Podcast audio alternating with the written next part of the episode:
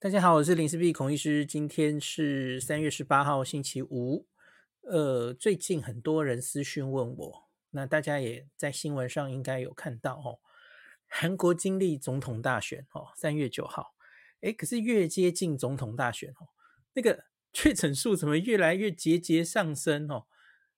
诶，一越来越多，十万、二十万、三十万、四十万，然后选完之后继续往上哦。那三月十七号，甚至一天确诊六十万，吓死人了哦！你想想看，韩国是四千多万人，六十万人啊！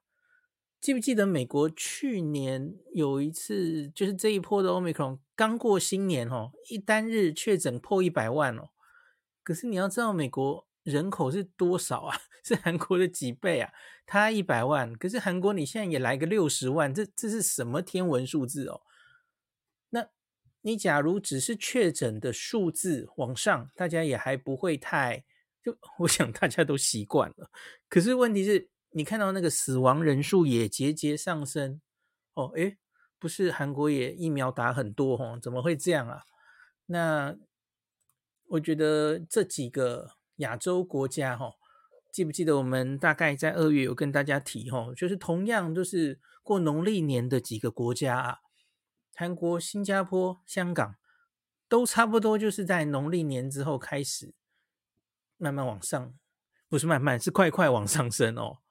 那我跟大家说，日本是新历年，所以新历年之后，它稍早进入流行波啊，所以它上去的比较快。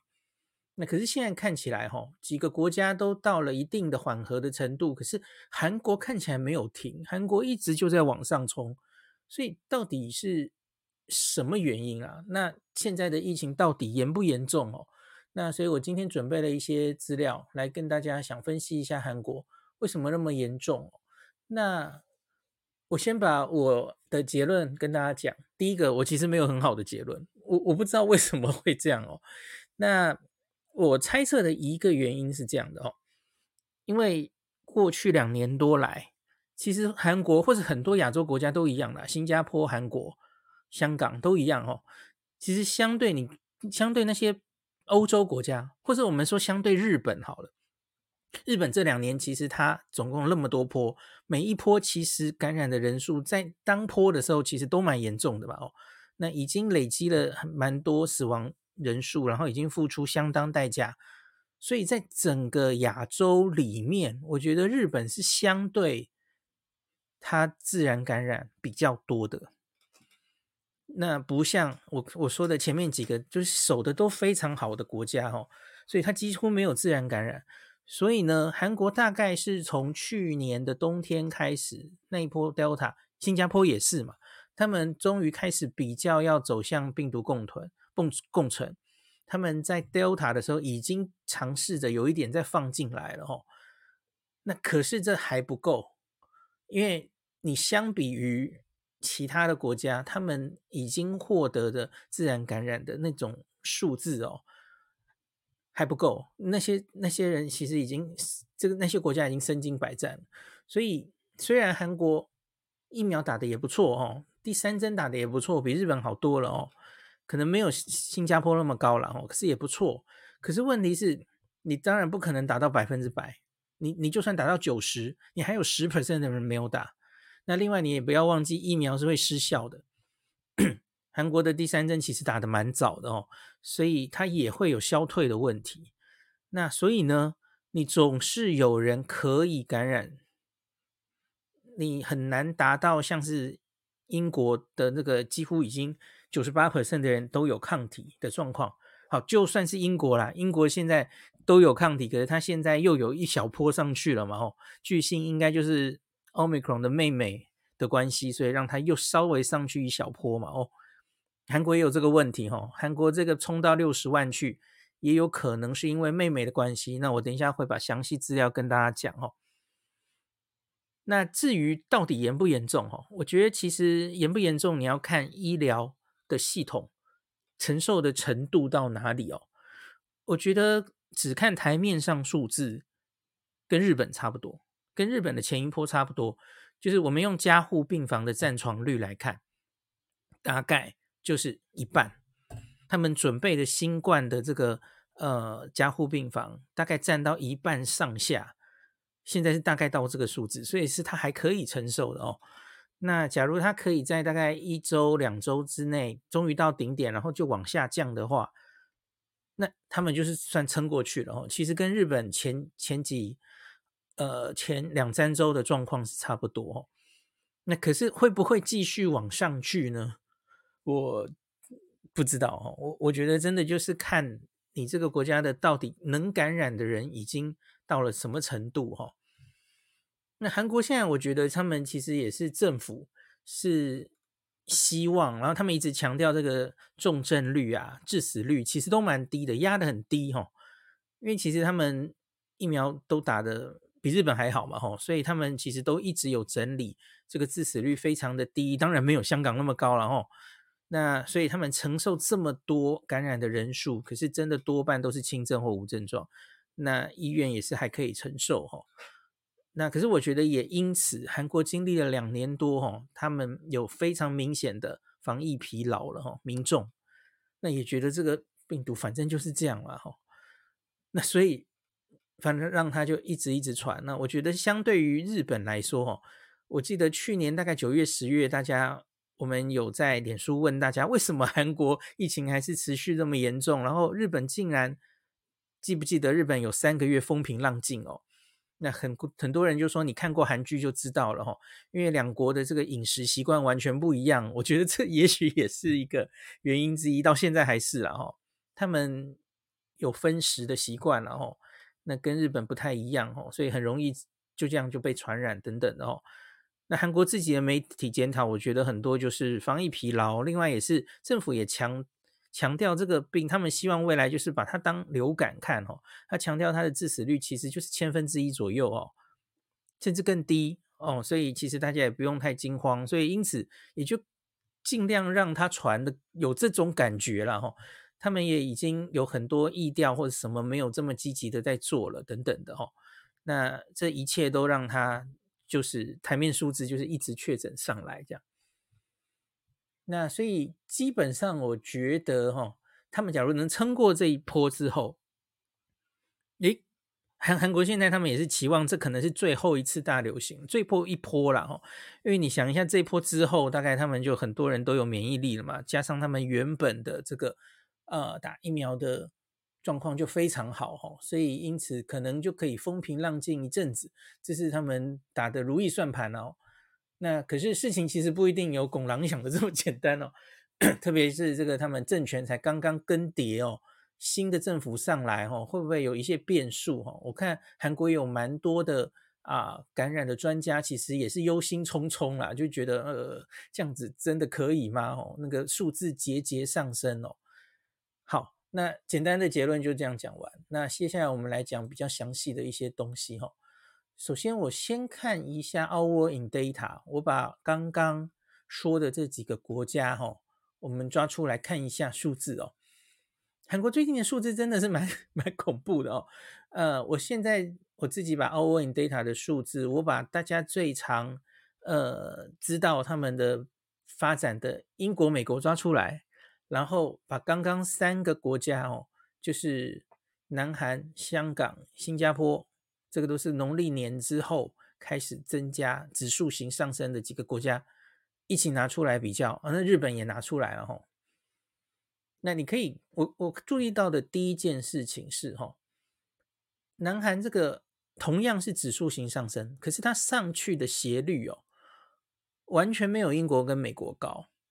英国跟美国大概在一个月，哦，十二月底，然后到了。一月中、一月底，其实它就到高峰，它就开始往下掉了哈，来得快，去得快。那可是这些亚洲国家，我觉得有共同的、共同的那个状况，他们很明显是有 flatten the curve 的现象哦。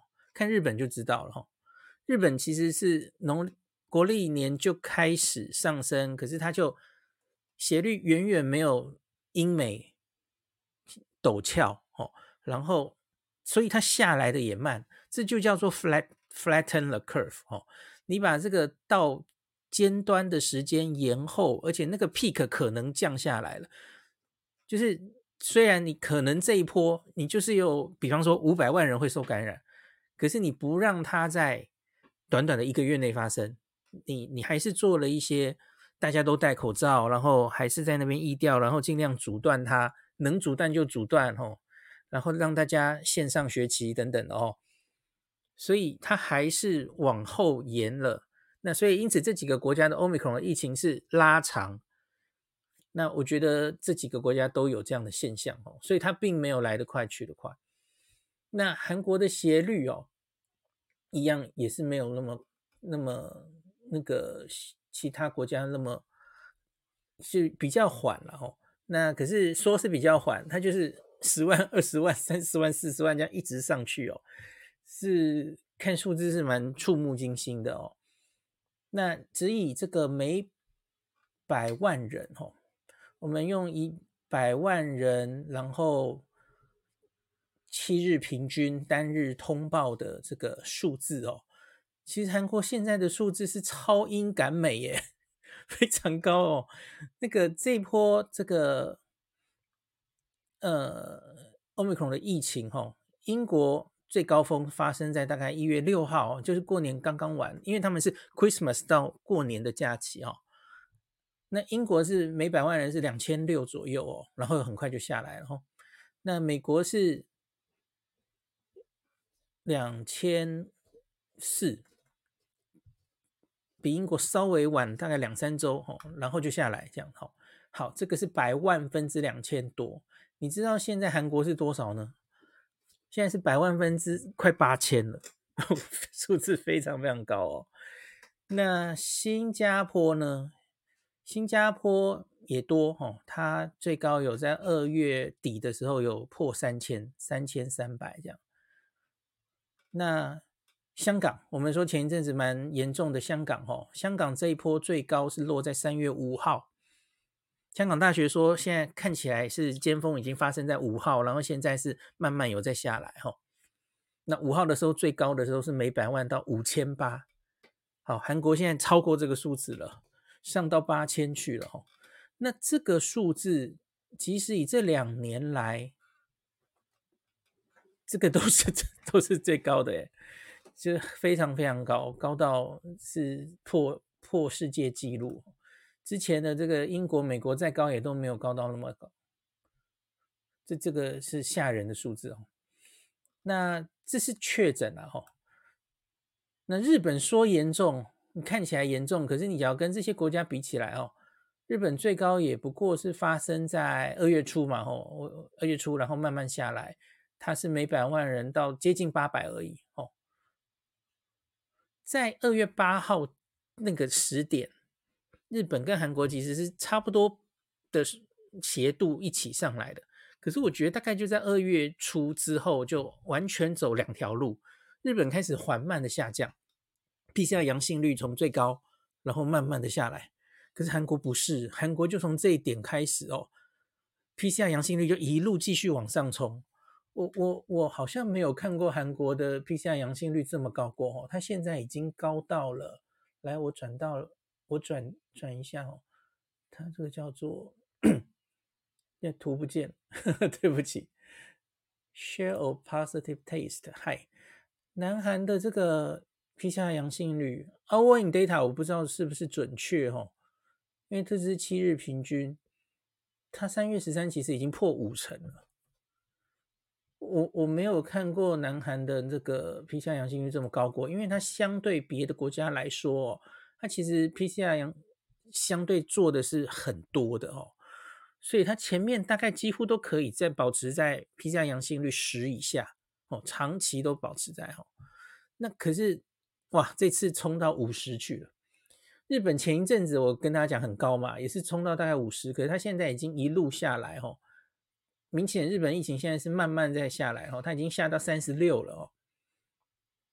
那新加坡也没有这样，新加坡因为 test 新加坡做的也很多哦，所以新加坡在这一波疫情最高这个 PCR 阳性率也也没有破二十哦。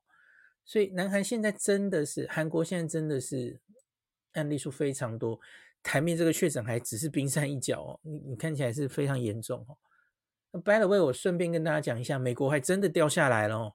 我不知道他反正就是进来很快的传，该传的人都传了哦。美国已经从一月七号 PCR 阳性率最高到接近三十 percent，现在一路往下掉哦。我都不知道这数字是不是真的，已经掉到二点八去了哦，超低耶。呃，已经完全可以考虑这个，嗯，放宽所有的防疫措施是完全没有问题的一个数字哦。连英国都没那么好哦，英国最高呃，这个今年一月初到十一。左右十一，然后它就一直慢慢的降，降的不是很干脆哦，因为大家知道英国其实就放飞自己了嘛，吼，就打开所有的防疫措施等等的哈。那它曾经在二二八的时候降到五 percent 左右哦，那可是后来就一路又慢慢在往上了哦。英国现在巨信这一波应该是因为 BA two 了哈，它现在又回升到八点七左右了哈，有一波在稍稍往上。好，那南韩就这样子，几乎是一路往上，到现在这种状况。那我们来看一下大家最关心的死亡，死亡的通报。哈，那死亡的通报其实那就没有人可以跟香港比哈，因为香港十分的严重哦。我们一样来看，这个是每百万人七日平均每天通报多少死亡的案例哦。香港非常高，那是这个。三月十五，大概已经是每百万可以每天通报三十七例死亡。那其他所有的国家都没那么严重哈。那南韩他现在也是慢慢上来，只以他自己来看，也许严重哦。可是他现在其实也不过是每百万人五点三一而已哦。那其他国家都压得很好哈，像是新加坡压在一点七三，英国压在一点七，哦，日本压更低，日本压在一点三哦。我原来以为哈，日本会不会因为这个第三季，特别是老人家施打慢，而且施打不够，所以付出惨痛代价啊？可是目前看起来好像还好，因为其实他们也打得很快了哈。日本现在第三季已经完全追上来了哈。那因为第三季我跟大家说，其实打完大概一周左右效果就出来了哈，不像前两季可能需要等两周哦。那特别日本的五十岁、六十岁以上，第三季其实已经打得不错了哦，我记得应该有破五成了，所以他很快的把它追上来，所以似乎日本没有被这一次这个哦第三季，诶一开始没有打很好的伤伤害到太大了哦，反而是韩国这个致死率哦，它就从这个原本都压得不错哦，它随着它的案例上升哦。它也一样，大概是从二月初，我我刚跟大家说，就跟日本分道扬镳嘛，吼。日本维持的不错，吼，跟英国的通报每日死亡曲线差不多重叠。可是韩国就是从大概三月进入三月哦，就开始一路慢慢的往上了，吼，从每百万大概一二，然后现在已经破五了，吼。对他们来说也是一个蛮高的数字哦。那美国在前一阵子这个数字曾经最高是到一月底的每百万七人死亡左右哦。那现在美国的死亡数也已经慢慢的往下降哦，降到四以下了。所以跟韩国已经黄金交叉了哦。韩国每日通报死亡的人数这个超过美国，嗯，校正过人口之后哦，所以的确死亡数字看起来是。严重的哦，那再来我们看一下这个住院的状况好了哈，还有住在重症病房的状况。这个 Working Data 一直没有把香港的资料抓进来，我觉得很可惜，因为香港应该更值得观察哦。那这里呢，我们这个看一下，因为住院其实可能比较不准哦。那我现在看就是所有刚刚说的这几个国家，这个住院的人数其实都在往下降。那唯独英国，英国住院有稍稍，因为最近好像 BA two 又出来，它有稍稍往回升一点点哦。那韩国的话就不太妙，韩国就一直在往上升哈。新加坡曾经高到一定程度，可是它现在已经在往下降了哈。那新加坡住院的。通报人数其实会比韩国还高。那接下来，假如看住在加护病房的人的话，哦，其实这几个国家都控制的还不错。那前面最严重的是美国了，哈，可是美国现在也住在重症病房的大幅已经下降了，哦。那就在前几天，哈，降到比韩国还低。那韩国还在往上升，那韩国升到大概每百万二十个人需要住院，哦，住在加护病房。那这个数字其实。对韩国来说还好，他在十二月底的 Delta 的时候，大概也到过这个数字啦。就是我刚刚跟大家说嘛，只要你每日通报的数字，大概现在的占床率大概是五十 percent 左右，这是他们之前去年底也经历过类似的 Delta 的那一波哈。所以看起来医疗还没有太严重的受影响，只看加加护病房重症的话了哈。那可是死亡就已经开始往上升了，刚刚已经跟大家报告过了哈。那其他的国家其实死亡都压得蛮低的。好，那这个以 Our World in Data 的数字来看是这样子。那我们接下来来看几个，嗯、中央社的报道哈。我们先看最新的这个在破六十万的这一天哈，这个三月十七号确诊超过六十二万例，这个就是他们这两年多来的新纪录哦。而且当天这个。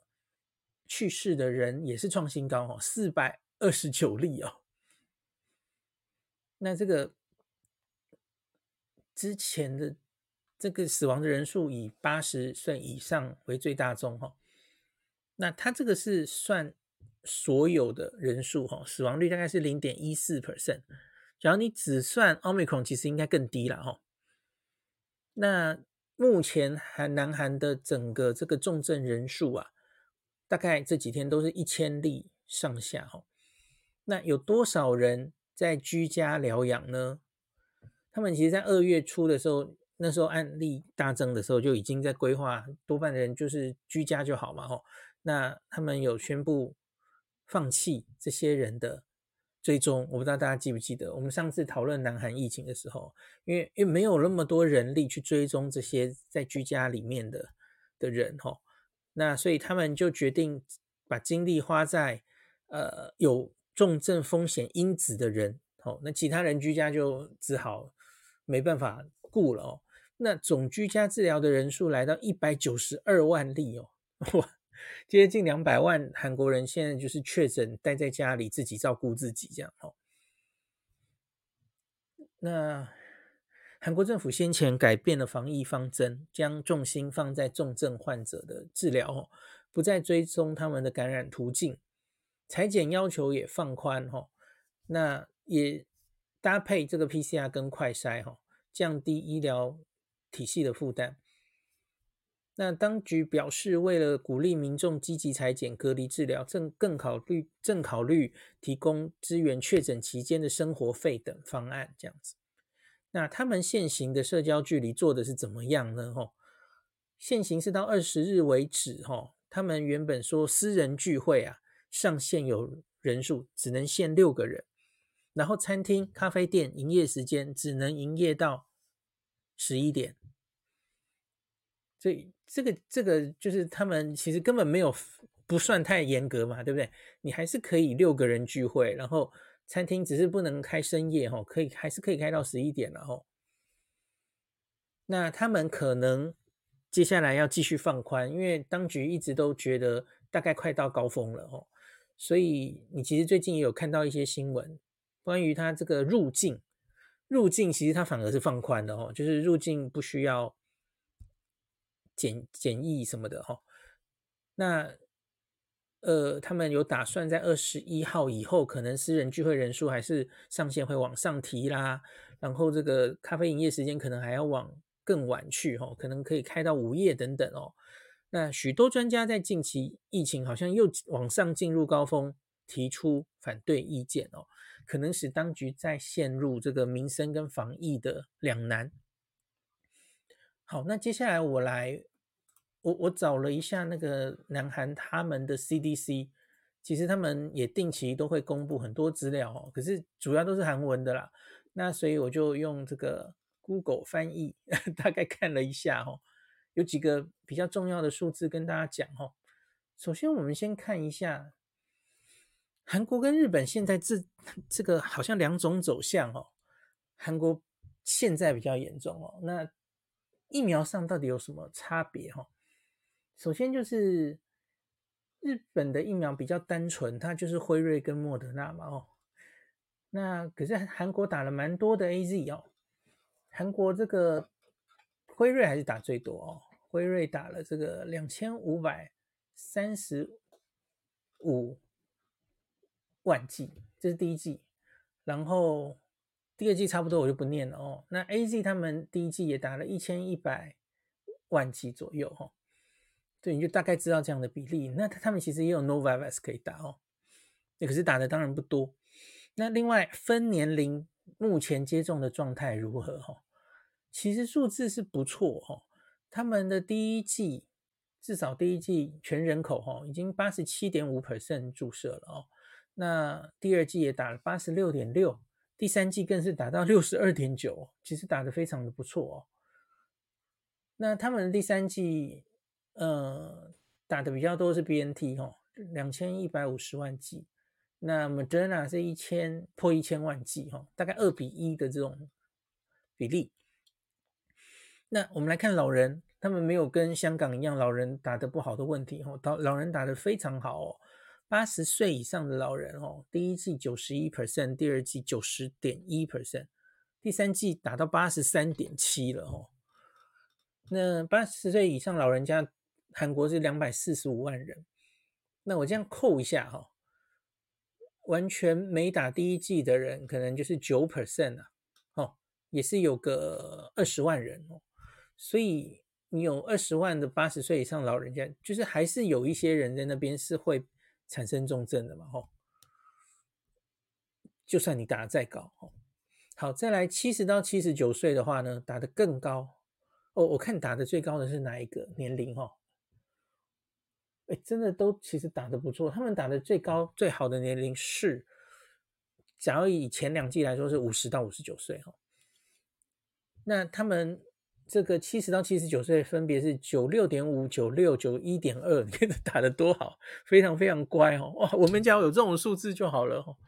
可是你你你反过来想是，即使有这样的疫苗实打数字，可是你让他在社区这样指数型传染之后，他的疫情还是可以严重成这样子。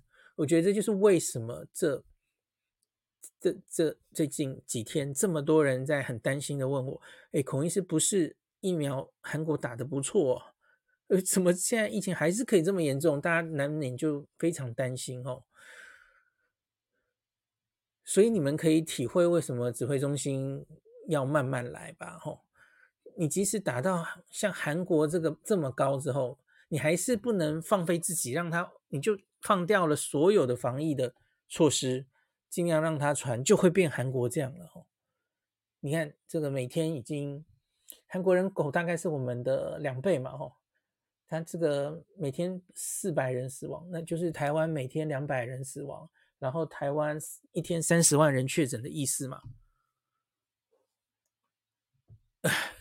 想想头皮就发麻，对不对？好，那其他真的都打得很好哦。他们六十到六十九岁哦，九十七九十七点九，九七点四。八九点三，哦，都非常好。那我们来看一下青少年，他们最近也是很多学生感染了哈。十二到十九岁的话就没有打那么多了哈，大概七成而已了哈。七四点七、七二点四、十四点八。十一岁以下他们刚刚才开始批准。呃呃，对不起，还没数字。十一岁以下好像韩国还没有打啊。好，OK。好，那。这个是疫苗施打的状况。那再来，我们看一下其他的数字哈，有一些蛮有趣的数字哈，因为他们每一天其实都会公布一下现在的发生现况哈。我看这是到三月十八号零时零时开始哈。那这里有这一周以来他们通报的数字哈哦，每天呢就刚说了，三月十七号是死亡通报的新高，四百二十九人死亡。可是你看前几天其实也都蛮触目惊心的数字哈，两百六十九、两百五十一、两百、两百九十三、一百六十四。三月十八三百零一，那这一周平均每天去世两百七十二个人。那这个重症的人呢，这一周大概都是维持一千出头哈。那这个每天的确诊哦，刚刚说了三月十七号六十二万是新高，那这个前几天也几乎每天都是超过三十万人哦。三月十八是四十万。那一周平均，过去的一周平均就是每日新增四十万人确诊哦。那的确看起来是很高，不知道会到最高点了没？哈。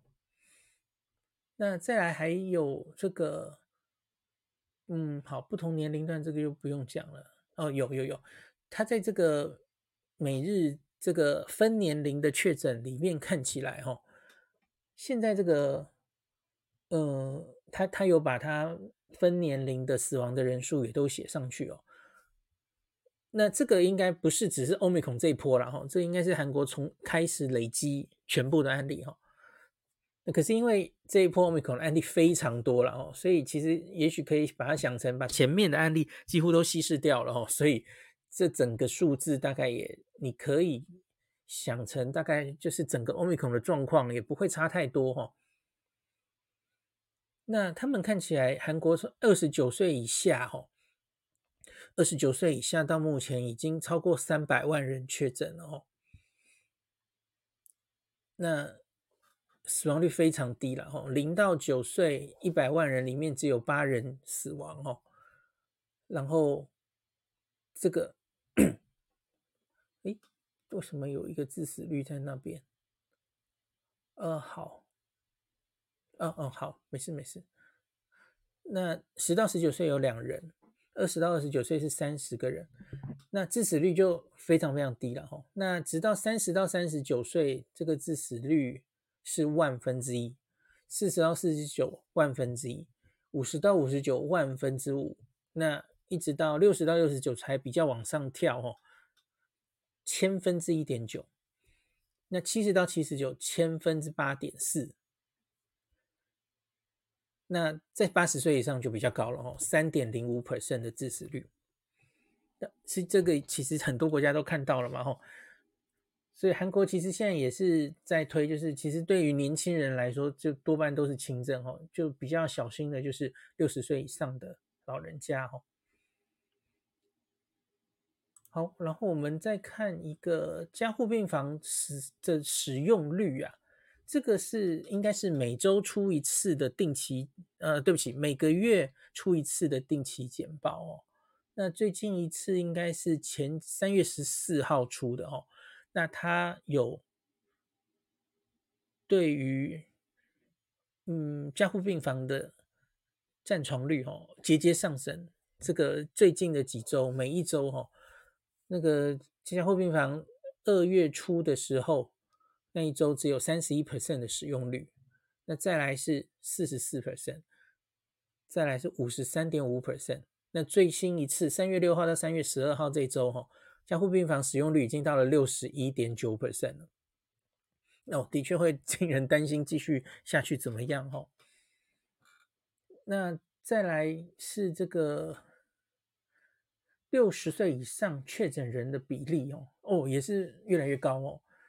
就前几周大概就是十一点四、十三点四、十五，然后现在已经高到十六点二 percent 了哈。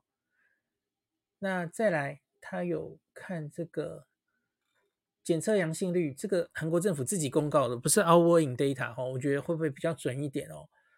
它是从十五点一、十九点三、二六点七，那最近一次数字是三十五点四哈。总之，这个 PCR 阳性率也是节节上升。那他们自己看 RT 值是从一点四四、一点四六，然后稍微降到一点三左右，可是其实也没有降很多哦。那他这里有去算一个接种了第三剂之后，呃，预防的效果哦，感染预防的效果。那他说预防感染是七十五点七 percent，然后预防死亡是九十五点三 percent 哦。但我没有看到他是怎么算的啦吼。那第三季的接种率，六十岁以上，这是他们定期都会追踪的一个。呃我觉得我们应该也要做这件事哈，定期的拿出来看的一个 KPI 哈。六十岁以上的二次接种率，哈，其实就是到顶了啦，大概就是九十五点七 percent。那六十岁以上第三季接种率，它是八十七点六、八十八点二，然后最近已经高到八十八点七去了，哈。我们台湾六十岁以上第三季可能大概是五成到六成吧，我忘记了。上次好像有看到一个数字，可能是五成。好，那接下来再看一下这个，呃，等等我一下哦。好，各年龄的死亡人数哈，这个九十四 percent 以上都发生在六十岁以上死亡哈。那他们当然也有去看这里面有多少人有打疫苗，多少人没打疫苗哦。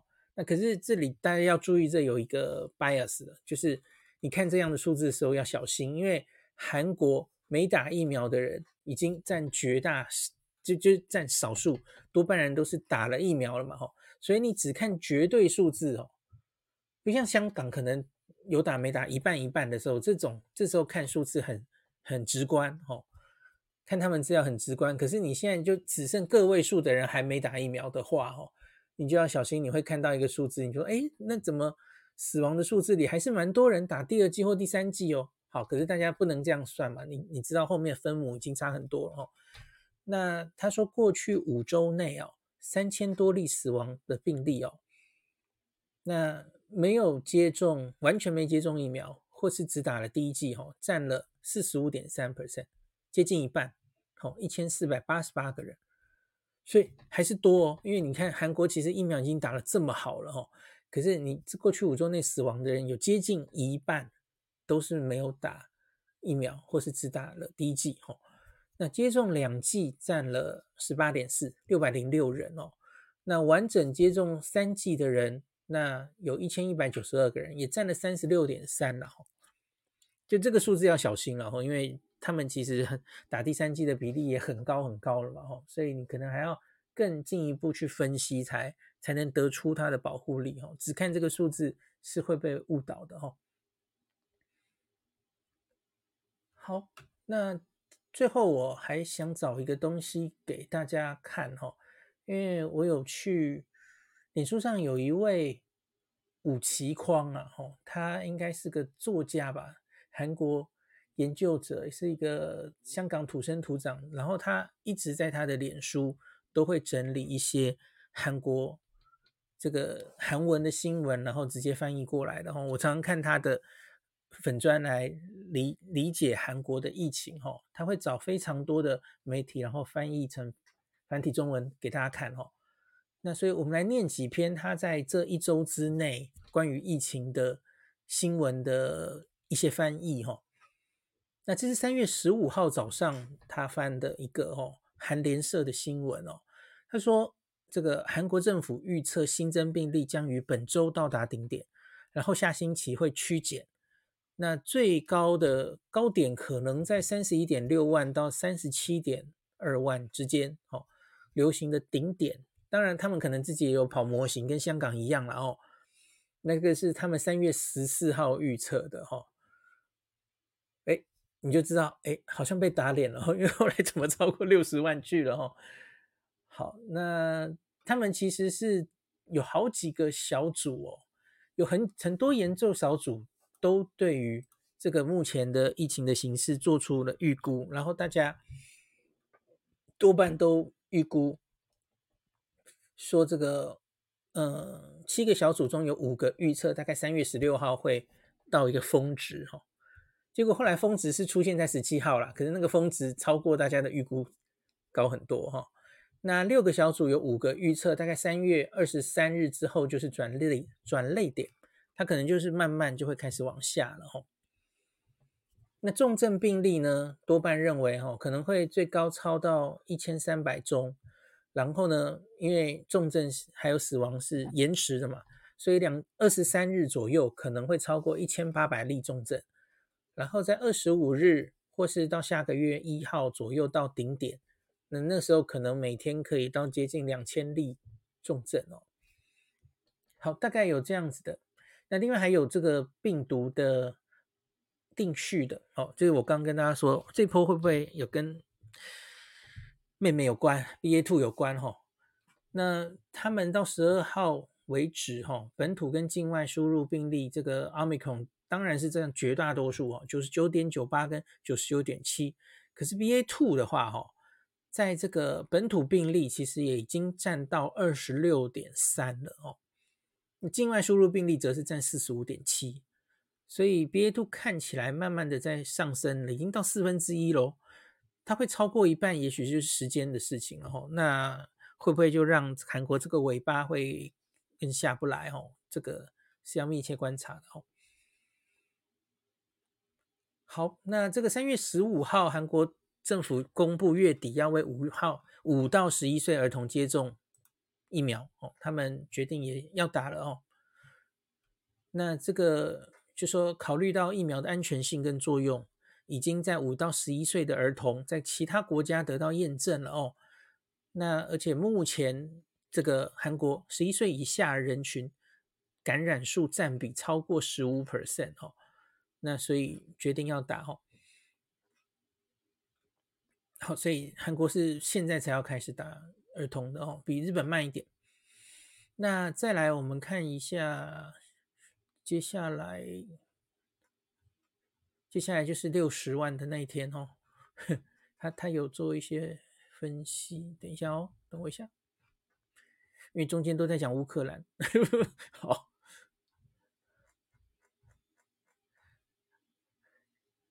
有的这个六十万好像让让大家有一点那个哈、哦，有一点担心。好，我们先念念一下这一段。这个两年来，哈，这个防疫措施似乎持续让这个韩国国民出现抗疫的疲劳。究竟未来韩国政府会否因应民众这个的要求，要改变防疫思维，重启与病毒共存？哈，其实，他们现在还有什么要要不要与病毒共存的问题？就已经在共存啦，只是。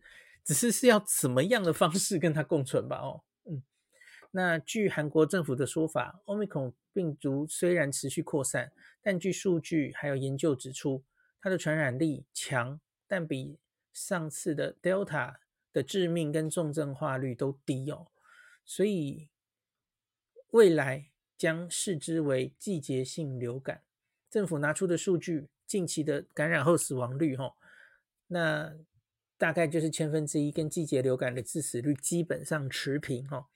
那政府一直预测这个第五轮疫情差不多要到达顶点了，接接下来数字应该会回落哦。那在到达顶点的同时，医疗体系可以在准备范围内进行应对。那希望这一次危机哈，变成是在整个疫情应对过程中最后的一个巨大的危机，这样子哈。那以上的基调之下，政府再放宽措施或重启恢复日常的道路不远哦。那现行六人限聚令营业时间到十一点，将于三月二十号到期哈。政府正在收集专家跟各界意见，要来确定调整的方案。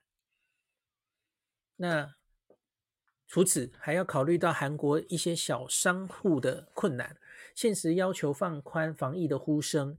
以及要维持现行到流行顶点的主张，继续针锋相对哦。政府目前走向是希望在双方中取得平衡，这样子哦。那有一些传染病专家哦，其实是有一些忧心忡忡了哦，说由于 Omicron 极高的传染力，再加上国内未接种者仅占成年人口总数不到五 percent 的情况，政策变化为这个容忍扩散。将人命损失到降到最低的方向是不可避免的。可是呢，他也担忧说，目前韩国人的免疫水平还没有能达到与病毒共存的条件。其实已经打了很高了耶，还还要多高？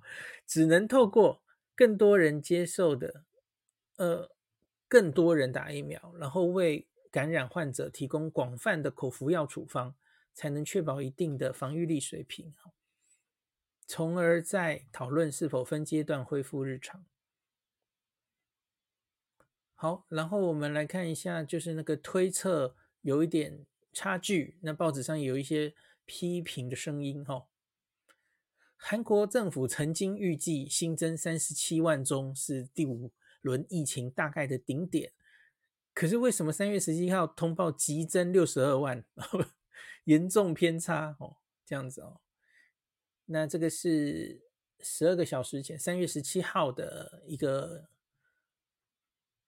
一个江原道明日报上的新闻哦。那他说这个六十二万。差距如此大，当局预测失准哈，在这个过去二十四小时一直备受质疑哦。那这个中央防疫对策本部在这个发表会的时候就表示抱歉哦，只因这个患者增加幅度比预想的要大哦。那有一些可能的原因啦，因为他们说大概可能是在三月十六号将这个快筛阳性的个案也纳入确诊。然后前一日有一些数据存在了遗漏哈，可能差了大概七万左右，那才算到这一天这样子哈。那且由于这个偏差太大，防疫当局在记者会再表明了他们修改了预测值，那未来到达顶点的时间可能会更迟这样子哦。那 PCR 测试体系可能承受能力也出现了超负荷哦。目前韩国每天 PCR 大概进行一万例哦，实际上已经达到了极限。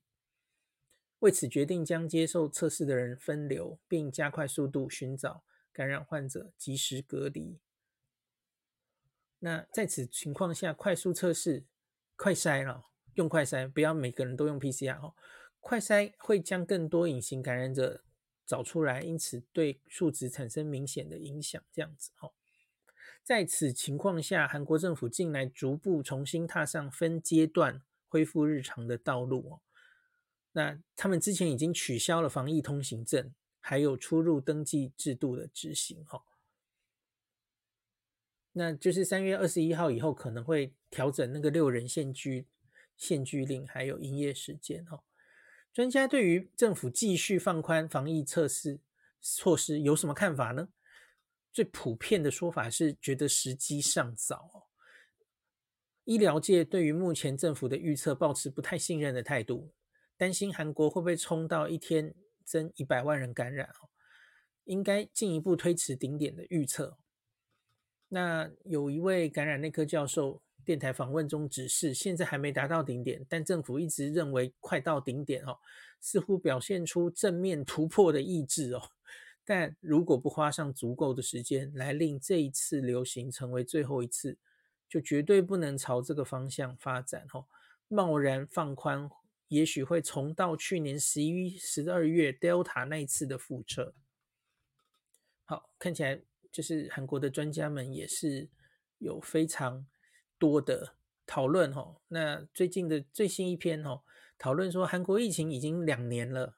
那医疗系统有比较缓和吗？吼，那韩国政府甚至进来研究，是不是要把这个疫情从一级传染病的等级往下调？吼，未来就视之为季节性流感的方式来进行医疗跟社会上的应对哦。那可是到目前为止，他们的医疗系统到底承受得如何？吼，那其实韩国的媒体看起来也常常会看到医护人员现在的压力，前线的压力。实在很大哦，那因为当局安排混乱、无所适从等等的报道哦。对，你看每天这么多案例，其实多少一定还是会受影响哦。那自韩国政府宣布将社区医院进行病毒测试阳性个案也统计为染疫个案，医院运作出现更大的混乱哦。好。那再来，我我这里看到有一个用药哦，除了医疗医疗的应对超负荷哦，目前这个拿到的口服治疗药哈，他们现在应该只有拿到 Paxlovid 辉瑞的哦。他说这个处方没有达到预期的水平。从今年一的一月十四号到三月十号为止，韩国国内曾有四万零一百一十一个人获得 Paxlovid 的处方，比预期低。而政府指称，那个目前 Paxlovid 存货还剩下十一万，货源仍然充裕哦。不过部部分地区药店没有库存，所以无法传达给这个患者哦。那有另外一个专家表示，哦，前线医疗机构需要更积极的开处方。那亦有希望开处方的高危人群想开，可是失败的状况，所以用药好像还不是很顺哦。好，大概这个就是韩国的这个疫情的状况哦。我觉得现在就是不是很确定他们到了最高点没有哈。然后目前的加护病房就是在五到六十、五十到六十的占床率哦。然后非常非常多人在居家这样子哦。嗯，是的确好像产生了一些，我觉得从韩国的例子。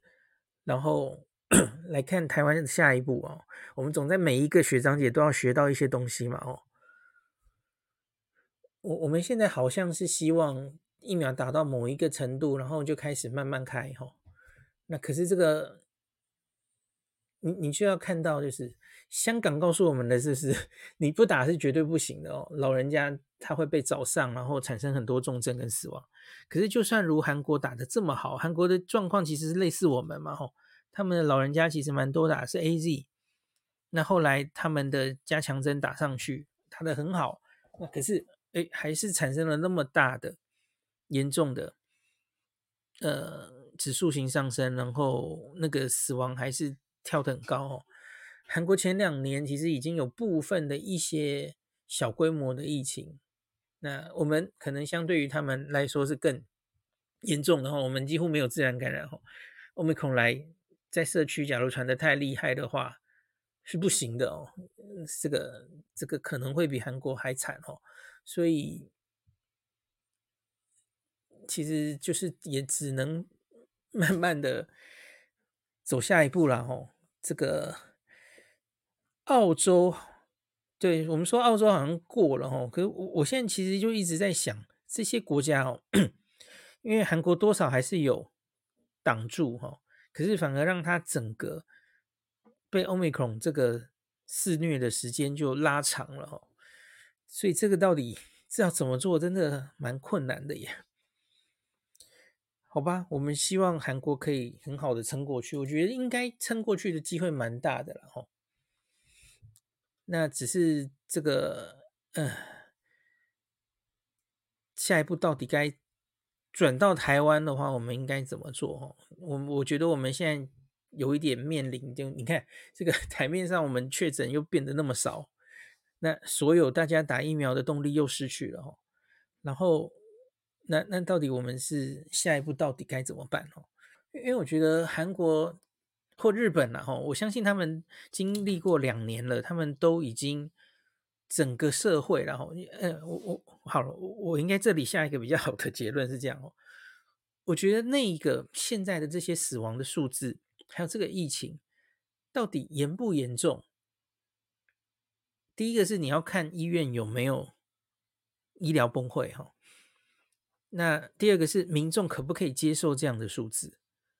这这两件事情，假如没有产生非常严重的医疗崩溃，造成多余的死亡，然后民众反正就，诶可以接受到，反正他的致死率是跟流感差不多的哦。那对你个人来说，其实威胁没有这么大嘛。那大家也不会因为得到这个病，哦，或是每天看到那样的确诊数跟死亡数字就恐慌的话，我觉得应该算还可以。然后，因为毕竟这也不是只有你的国家这样嘛。那重点是，假如重症了，这些人要可以及时得到药物，及时得到治疗，这比较重要了哈。那假如民众可以用这样比较一般，这个长，这叫什么？这个 没有太大的得失心的状况来看这个病的话，那真的其实你心态上就已经与病毒共存了，也没有什么要不要走向与病毒共存的问题了。天下文化。这一次出版这个疫苗相关的四本书籍，哈，他们制作了一个专题网页，那整合四本书的资讯，我会把网址放在 Podcast 的最前面。那另外，他们也与博克莱网络书店合作推出优惠折扣码，三月十四号到三月二十八号，你购买辉瑞登月任务、疫苗先锋、疫苗商战，那这三本书哦，你只要在结账点点选代码 Moonshot，呃，不用自己输入哦，你点那个优惠券，它自己会跳出来给你选。那每一本书都可以再折二十元。那从十四号到二十八号这个活动期间是不限使用次数的哦。那可是你要注意，单笔订单同品项第二本是不会累计折扣的。所以你假如是同一本书有买两本以上的需求哦，哇，那你可能要分两次以上，一个一个下单，那才可以分别折价。那我刚刚有试过哦，你假如是三本分别。就是一起在同一个订单里，然后你分别选取这个优惠码的话，那每一本都可以折二十元，这是没问题的哈。那请大家可以多多利用。那我会把这个到博客来的购书链接都放在 Podcast 的最前面，给大家参考。感谢您收听今天的林氏璧孔医师的新冠病毒讨论会。如果你觉得这个节目对你有帮助，喜欢的话，欢迎你推荐给你身边的朋友，或是在 Apple Podcast 上面留下评价，后也可以留言哦。五星好像每天都可以留哦。希望大家当我的种子教师，推广正确的新冠卫教，以科学防疫，不要只以恐惧防疫。行有余力的话，欢迎您赞助林氏璧孔医师喝杯咖啡，让我可以在这个纷乱的时代继续分享知识。努力做正确的新冠相关卫教。如果你想看到更多孔医师分享的新冠疫情相关资讯，或是林氏必发的日本旅游资讯，欢迎你加入脸书上的日本自助旅游中毒者粉丝专业。那或是我也有 LINE 的官方账号，或是 Telegram。那这一些连接都在 p o c k e t 前面的我的电子名片里面，可以在一个页面就看到我所有的发声管道，都欢迎您加入。那我们就下一集再见喽。